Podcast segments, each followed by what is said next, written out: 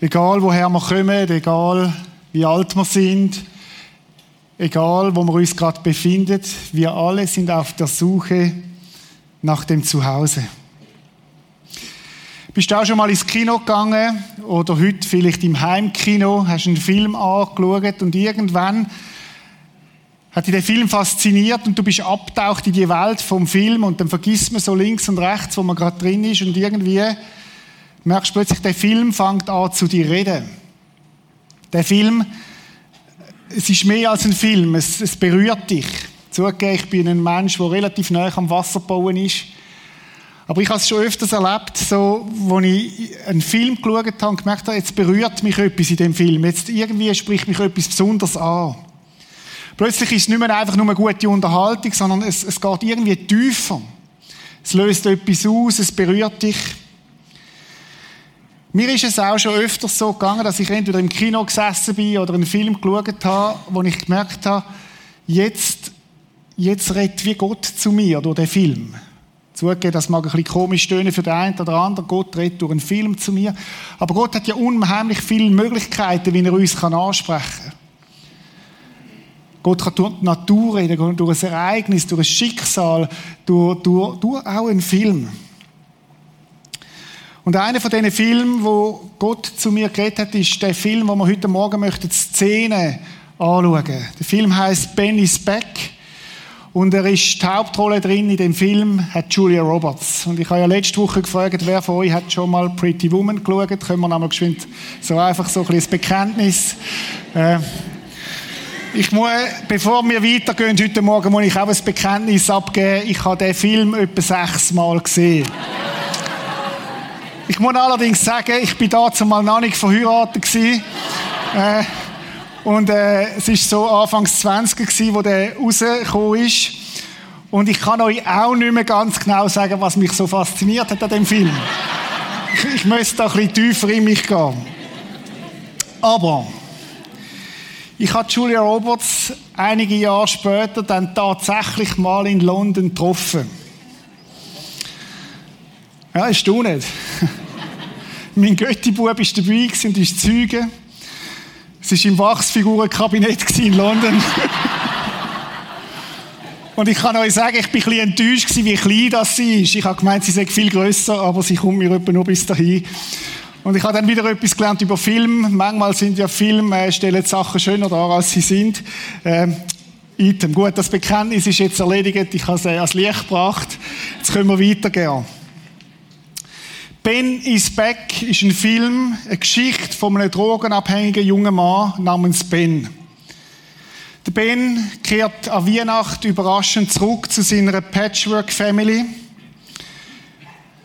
Und es löst einiges an Spannungen aus, dass er zurückkommt. Wo sie am Heiligen Abend als ganze Familie in den Gottesdienst gehen, wird der Hund wird eingebrochen bei ihnen und der Hund wird entführt. Und der Sohn und die Mutter machen sich dann auf die Suche nach dem Hund. Und es ist am Ben sofort klar, das hat etwas zu tun mit seiner Drogensucht. Hat etwas zu tun mit irgendwelchen Leuten, wo er involviert war in dieser Sucht, wo der Hund gestohlen haben. Die nächtliche Tour von Ben mit seiner Mutter enthüllt etwas vom Ausmaß von dieser Drogensucht und auch von dem zerstörerischen Verstrickungen, wo er überall drin war. Benny's Beck ist das erste Mal ein packendes Drama. Sie ist von einer Mutter, die kämpft wie eine, Leu, wie eine Löwin um ihren Sohn. Und genau dort äh, kommt nachher Gott ins Spiel. Aber zuerst schauen wir uns jetzt mal die erste Szene an.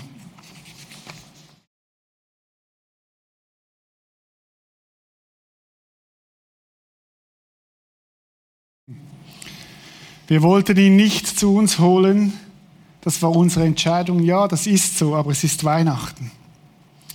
Holly, die liebe Mutter von Ben, hat ihr Kind nie vergessen. Sie hat bangt, sie hat gehofft, sie hat bestimmt auch betet, dass der Ben wieder gesund wird. Dass er umkehrt von dieser Sucht, dass er sein zerstörerische Verhalten kann ablegen und wieder heimkommt. Es ist das Herz von einer Mutter, die nie aufgibt. Während männliche Energie und Kraft ja oft dazu da ist, einem Kind Flügel zu verleihen, einem Kind zu sagen, du schaffst das, an ein Kind zu glauben und ihm, ihn zu befähigen, zu initiieren, ist die Aufgabe der Mutter ja oft eine ganz andere. Eine Mutter schenkt Vertrauen, eine Mutter schenkt Geborgenheit, schenkt Liebe. Eine Mutter gibt ihr Kind nie auf. Alle, die letzten Sonntag da waren, haben die Geschichte von Thomas Feurer gehört, dem Drogensüchtigen, der in der 8. Klasse bereits Heroin konsumiert hat. Und es ist die Mutter, die ihm nachgegangen ist. Es ist die Mutter, die ihn nie aufgegeben hat. Jahrelang ist sie dem Thomas nachgegangen und sie hat auch den Polizist auf den Thomas angesetzt damals. Wenn du es nicht siehst, kannst du es nachschauen unter prisma.tv. Als ich den Film gesehen habe und darüber nachgedacht habe, ist mir eine Bibelstelle in den Sinn gekommen. Und ich möchte ein bisschen den Kontext von dieser Bibelstelle erklären, weil ich glaube, das hilft uns zu verstehen. Das Volk Israel ist in einer schwierigen Situation. Sie haben, sind ausplündert worden, sie sind ausgeraubt worden, Ihr Tempel liegt in Schutt und Asche, die Stadt jammert. Und der Tenor ist, Gott hat uns vergessen.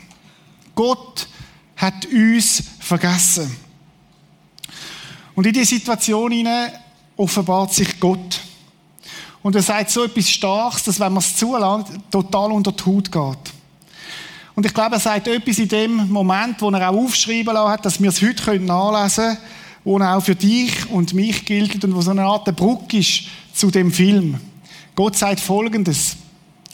Kann auch eine Frau ihr Kindlein vergessen, dass sie nicht sie sich nicht erbarme über den Sohn ihres Leibes? Gott stellt eine Frage. Eigentlich könnte man sagen, eine rhetorische Frage. Kann eine Mutter ihres Kind vergessen? Ist das möglich? Und die Antwort ist nein. Es gibt keine Mutter, die ihr Kind vergisst. Das gibt's nicht. Das sehen wir spätestens dann, wenn man selber Kind hat oder kleine Kind hat, oder wie wenn du eine junge Mutter bist jetzt da im Gottesdienst und du hast vor ein paar Wochen ein Kind geboren, hast es vielleicht oben abgegeben, wo Leute, gute Leute auf das Kind aufpassen. Wie viel Mal in einem Gottesdienst denkst du an dein Kind? Darum haben wir ja den Dienst eingerichtet, dass wenn das Kind brüllt und es nicht mehr stimmt, dass die Mutter gerufen wird. Wie viel Mal denkst du als Mutter an dein Kind? Kann auch eine Frau ihr Kindlein vergessen, dass sie sich nicht erbarmt über den Sohn ihres Lebens? Die Antwort ist nein. Es ist übrigens interessant, dass das auch bei dir so ist. Bei dir Müttern. Dann kürzlich ein Vogel aus dem Nest geht der Sommer und die Mutter ist um das, um das, das Vögel herumgeflogen. Oder eine Bärenmutter solltest du nicht begegnen, wenn sie Junge hat. Weil sie ihre Kind beschützt. Weil sie alles macht, dass sie es nicht vergisst. Es hat ein interessantes Wort in dem Vers hinein. Kann auch eine Frau ihr Kindlein vergessen, dass sie sich nicht erbarme über den Sohn ihres Leibes? Erbarmen, Barmherzigkeit steckt da drin. Ja interessant, wenn ein Kind umgeht und sich schürft, nach wem ruft's? Fast immer nach der Mutter.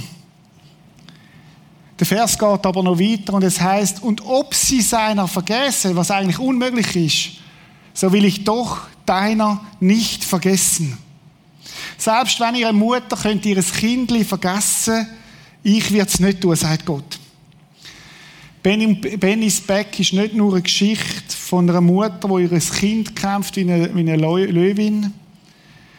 Es ist auch Geschichte von Gott mit dir. Gott hat das Herz von einer Mutter. Oft wird in der Bibel Gott dargestellt als Vater und wir beten auch zu Gott am Vater. Und manchmal wird aber vergessen, dass Gott selber sagt, dass er sich in dem Vers auch vorstellt als von einer Art von einer Mutter. Gott hat das Erbarmen von einer Mutter. Und das ist die Botschaft für heute Morgen. Gott vergisst dich nicht. Gott vergisst dich nicht. Wir schauen uns die zweite Szene an.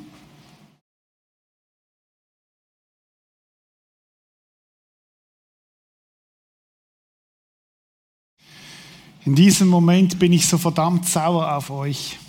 Ihr habt ihn aufgegeben, und zwar alle beide. Haben dich Menschen schon mal aufgegeben?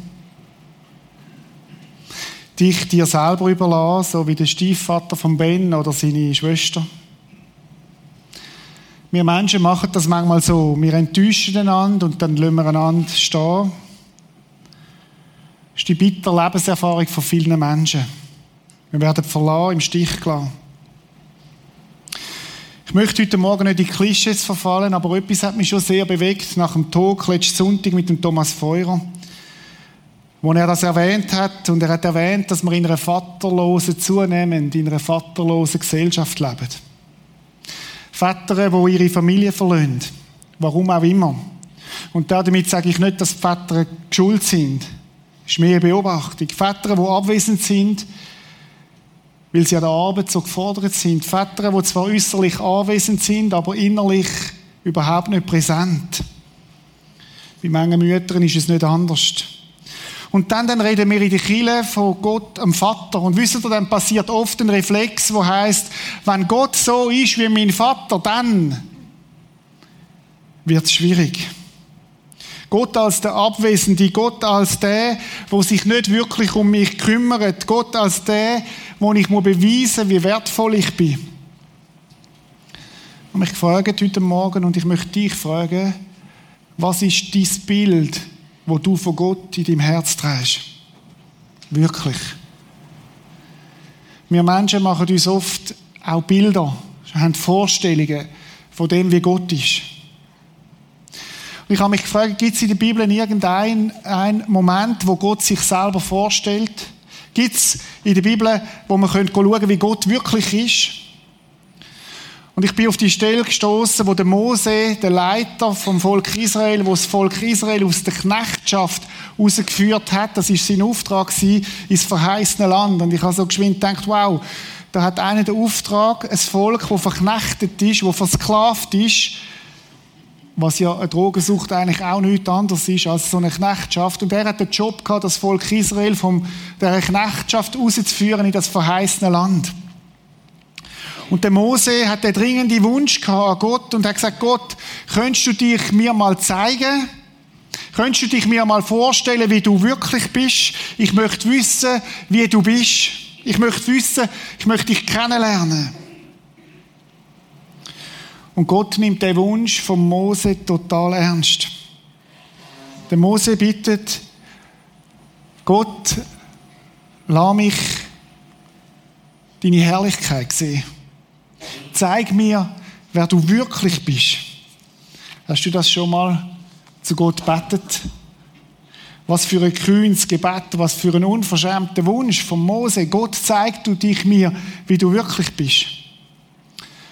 Und Gott ist gnädig, er zeigt am Mose nicht seine ganze Herrlichkeit, weil er gewusst hat, das würde ihn völlig wegblasen, wenn er die Kraft und die Herrlichkeit von Gott würde sehen. Aber er geht an ihm vorbei. Und er stellt sich am Mose vor, wie er wirklich ist.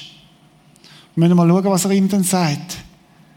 Und der Herr ging vor seinem Angesicht vorüber und rief aus, Herr, Herr, Gott, barmherzig und gnädig und geduldig und von großer Gnade und Treue.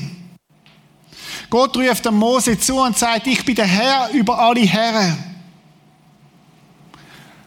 Und mein Name ist barmherzig und gnädig und geduldig und von großer Gnade und Treue. Das ist, wenn ich wirklich bin. Ich bin der Gnädige von großer Gnade. Ich bin barmherzig, sagt Gott. Wir Menschen sind oft unbarmherzig, aber Gott stellt sich vor als der Barmherzige. Ich habe vorhin gesagt, Gott braucht den Text von einer Mutter, braucht das Bild von einer Mutter, um zu erklären, wie barmherzig er ist. Und das kommt nicht von ungefähr. Im hebräischen Wort barmherzig Rachum hat die gleiche Wurzel wie das Wort für Mutterlieb oder Gebärmutter. Steckt der gleiche Wortstamm drin. Barmherzigkeit von einer Mutter, das ist das, wie Gott sich vorstellt da drin. Wo vom Schicksal von ihrem Kind dermaßen berührt ist, so ist Gott. So ist Gott und so stellt er sich vor. Im Griechischen steht ein ähnliches Wort für Mitleid haben, das Blankrizomai, ist ein ähnlicher Gedanke. Das Blankrine, das sind Eingeweide. Und wo der Vater den verlorenen Sohn sieht, der zurückkommt, heißt, dass es ihm eingeweiht umgetrüllt hätte. Dass es ihn so bewegt hat. Wir würden es heute vielleicht anders ausdrücken. Wir würden vielleicht sagen, Gott ist nicht barmherzig, sondern wir würden das B durch ein W ersetzen und würden sagen, Gott ist warmherzig. Gott hat Empfindungen. Gott ist gnädig. Warmherzig ist das Gegenteil von kaltherzig, ist auch das Gegenteil von gleichgültig, von Hartherzigkeit, von einer Gefühlslosigkeit und auch von einer Rechthaberei, sondern es ist der Gott, der sich einlädt aufs Leid vom Mensch. Ich möchte dich fragen heute Morgen, brauchst du einen barmherzigen Gott? Brauchst du einen, wo dir gnädig ist? Einen, der treu ist, selbst dann, wenn du nicht treu bist? Egal, ob du Gott schon lange kennst oder ob du mit ihm unterwegs bist oder ob das für dich ganz neu ist, brauchst du einen barmherzigen Gott.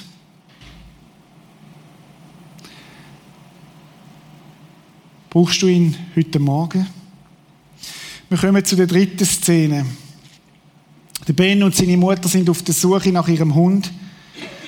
Und es kommt alles als Licht, was der Ben alles verbockt hat in seinem Leben. Die ganze Tragweite von seiner Sucht, wo er involviert war, wo er dealt hat, wo er Leute beschissen hat und so weiter. Und wir sehen etwas von dem Teufelskreis, wo er drin war, im wahrsten Sinn vom Wort. Und es gibt einen Dialog in dem Auto zwischen dem Ben und seiner Mutter. Und achtet mal ganz genau auf den Dialog. Und achtet darauf, was der Ben über sich selber sagt und denkt. Schauen wir uns die dritte Szene an.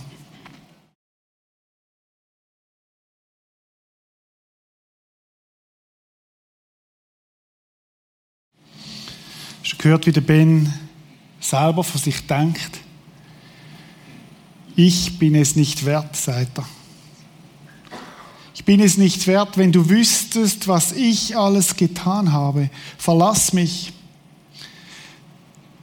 Der Ben haltet die Liebe von seiner Mutter fast nicht aus.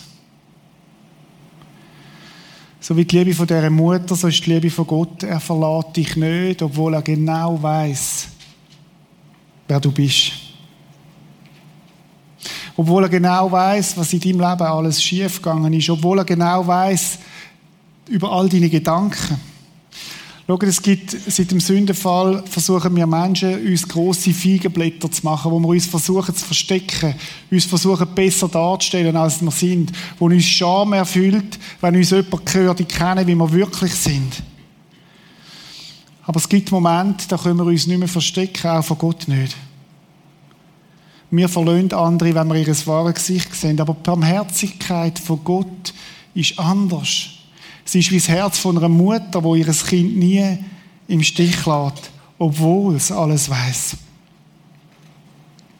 Im 1. Johannes 3, Vers 20 gibt es einen Vers. Da heißt dann, wann immer unser Gewissen uns anklagt, dürfen wir wissen, Gott in seiner Größe ist barmherziger als unser eigenes Herz und ihm ist nichts verborgen. Barmherzigkeit von Gott ist größer als das Herz, das dich selber anklagt. Weil Gott eine Sehnsucht hat nach dir. Hast du gewusst, dass Gott dich sucht?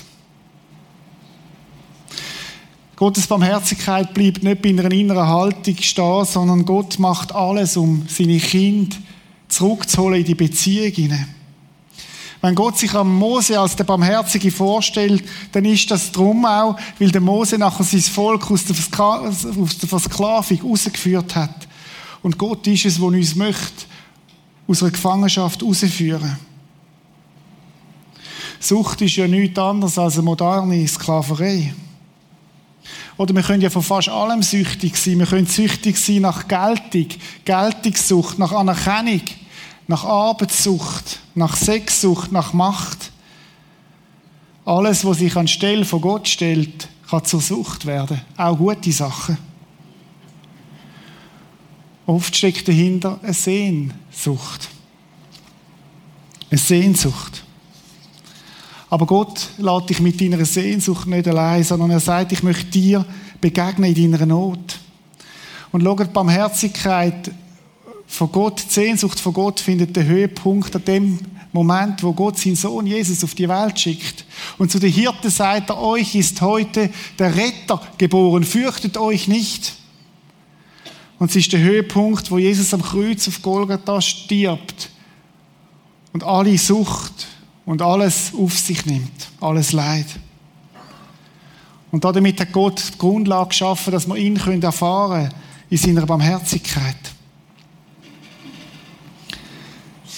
Gibt es etwas, wo dich anklagt in deinem Leben, so wie beim Ben?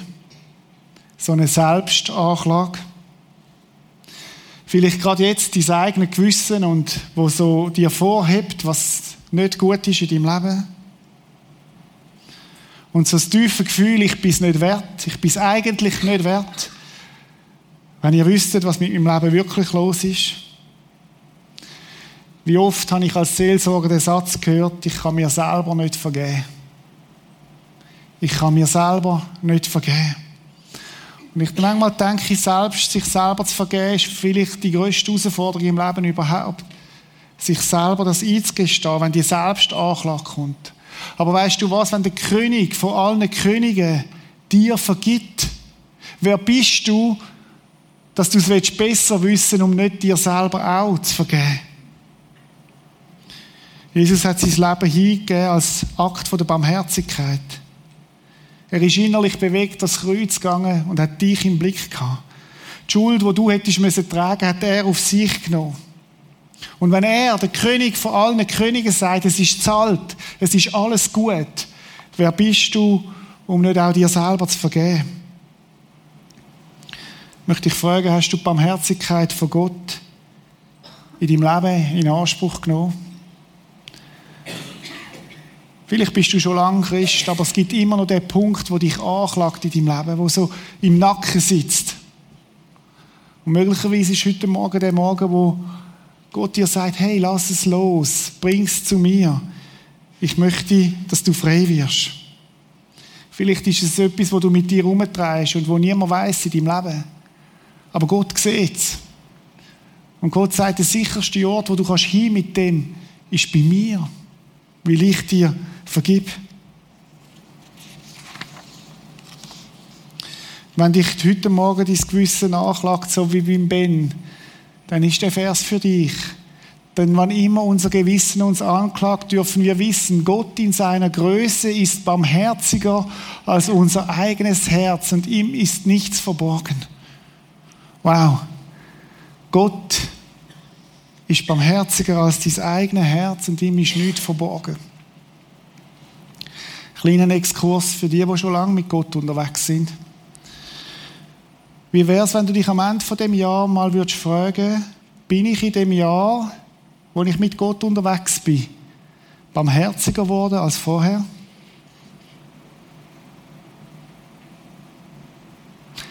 Wenn Gott Barmherzigkeit ist in Person und wir wollen wachsen in seine Richtung, dann ist es eine Frage von unserem Herz, ob unser Herz barmherziger geworden ist als vorher.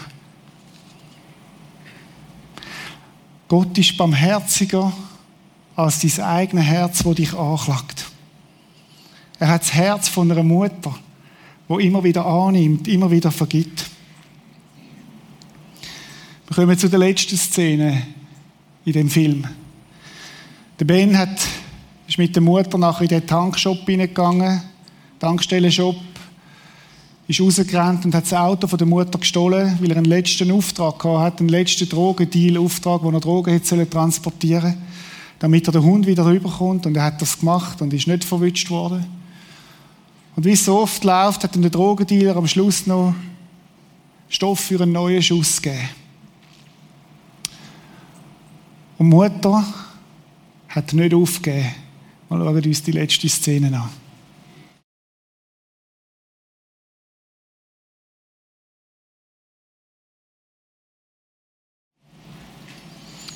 Was für eine Szene. Der Ben ist praktisch tot, aber seine Mutter gibt ihn nicht auf. Sie unternimmt alles, um ihn zu finden. Macht alles, was ihrer Macht steht, damit ihren Sohn, damit sie ihren Sohn findet. Hast du gewusst, dass Gott eine wahnsinnige Sehnsucht hat nach dir? Lang bevor du ihn suchst, sucht er dich. Seine Sehnsucht nach dir ist viel größer, als du je wirst können Sehnsucht haben nach ihm. Der Meister Eckhart, ein bekannter Mystiker, er drückt es so aus, hat es so gesagt.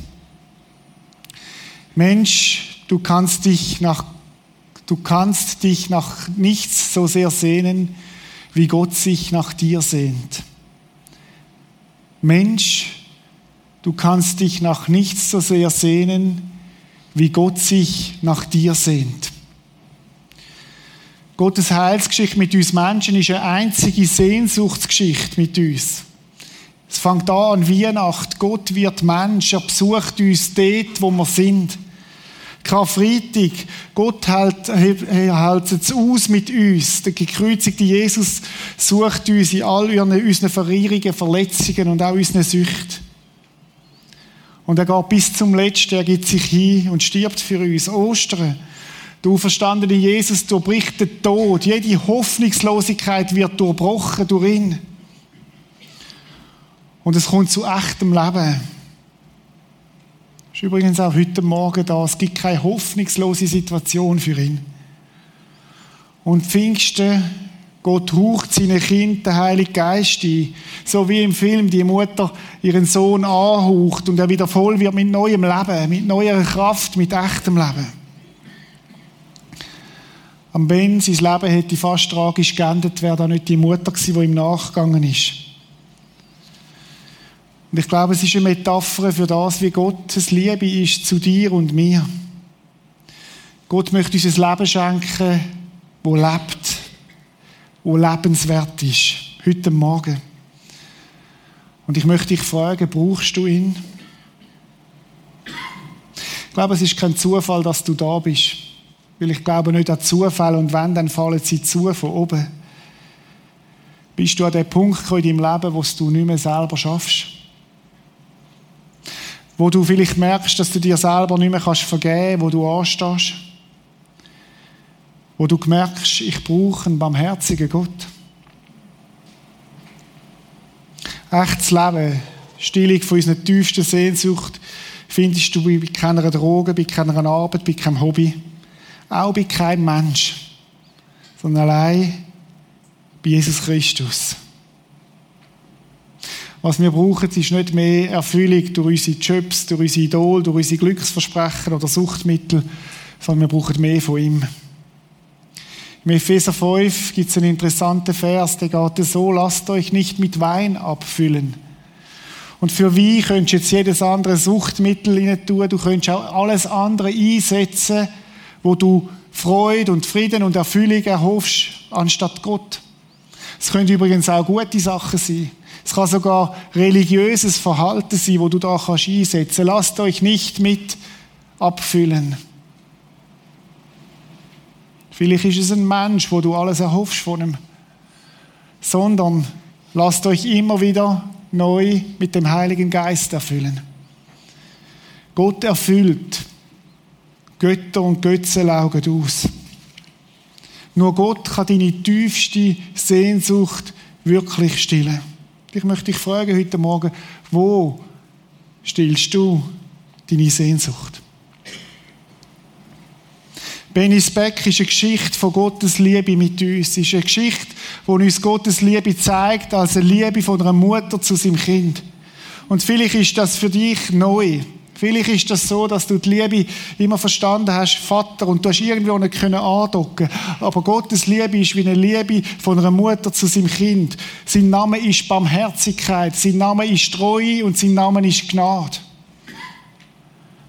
Und seine Barmherzigkeit ist größer als die größte Anklage. Ich möchte heute Morgen an diesem Tisch sitzen. Ich möchte heute Morgen ein Lied teilen mit dir, das mir in den letzten Wochen und Monaten extrem wichtig geworden ist. Es ist ein Lied von Zach Williams, das gleiche Lied, wo der, Chain, der gleiche Autor, der Chainbreaker geschrieben hat. Es ist ein Lied, das eine Einladung ist von Gott an uns Menschen, an seinen Tisch zu kommen.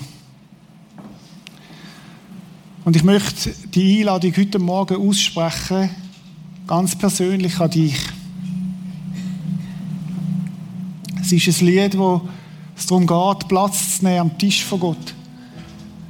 Wo Gott selber dich einlädt und sagt, komm, Kind, an meinen Tisch, come to the table. Höre die Stimme der Liebe, die ruft, da ist ein Stuhl, der auf dich wartet. Und ein Freund, der dich versteht. Der versteht alles, was du durchmachst. Aber du, du bleibst in der Ferne stehen, im Schatten deiner Scham. Es gibt ein Licht und der Hoffnung, das leuchtet. Willst du nicht kommen und deinen Platz einnehmen? Und bring alles auf den Tisch. Es gibt nichts, was er nicht schon gesehen hat. Für alle deine Angst, all deine Trauer und all deine Traurigkeit. Es gibt einen Retter und er ruft dich. Bring alles auf den Tisch. Er kann die Last sehen, die du trägst, die Ängste, die dein Herz bedrängen, aber durch das Kreuz ist dir vergeben worden. Du wirst so akzeptiert, wie du bist. Also, bring alles zum Tisch. Es gibt nichts, was nicht schon einmal gesehen hat. Für all deine Prüfungen, all deine Sorgen, all deine Lasten. Es gibt einen Retter und er ruft dir zu, Bring alles auf den Tisch. Bring alles mit. Du kannst alles mitbringen. Und so komm rein und nimm deinen Platz ein. Niemand wird abgewiesen. Alle ihr Sünder, alle ihr Heiligen, kommt direkt rein und finde seine Gnade. Komm rein, nimm deinen Platz ein. Es gibt niemanden, der sich von dir abwendet. All ihr Sünder und all ihr Heiligen, kommt direkt rein und finde seine Gnade und bring alles auf den Tisch. Für all deine Sünde, all deine Trauer und all deine Traurigkeit. Es gibt einen Retter, der dich ruft. Komm zum Tisch möchten miteinander das Lied hören. Ich möchte die Einladung stellvertretend aussprechen, wo ich glaube, dass Gott dich heute Morgen rufen will, an seinen Tisch zu kommen. Wo Gott dich einlädt und sagt, komm mit deinem Schmerz, komm mit deiner Scham, komm mit deinen Sorgen, deinen Ängsten, komm an den Tisch. Möchten miteinander das Lied hören und ich möchte nachher einladen, führen zu kommen, an den Tisch zu kommen. Ganz egal, ob du schon lange mit Gott unterwegs bist und du sagst, ich will neu an den Tisch kommen. Ich brauche neu die Begegnung mit Jesus. Ich möchte mich neu erfüllen lassen von seinem Heiligen Geist. Vielleicht aber bist du auch neu da und es ist das erste Mal, dass du spürst, dass Gott dich meint und dich ruft. Weil er die Liebe hat von einer Mutter, die dich nicht vergisst. Wenn uns das Lied miteinander anschauen.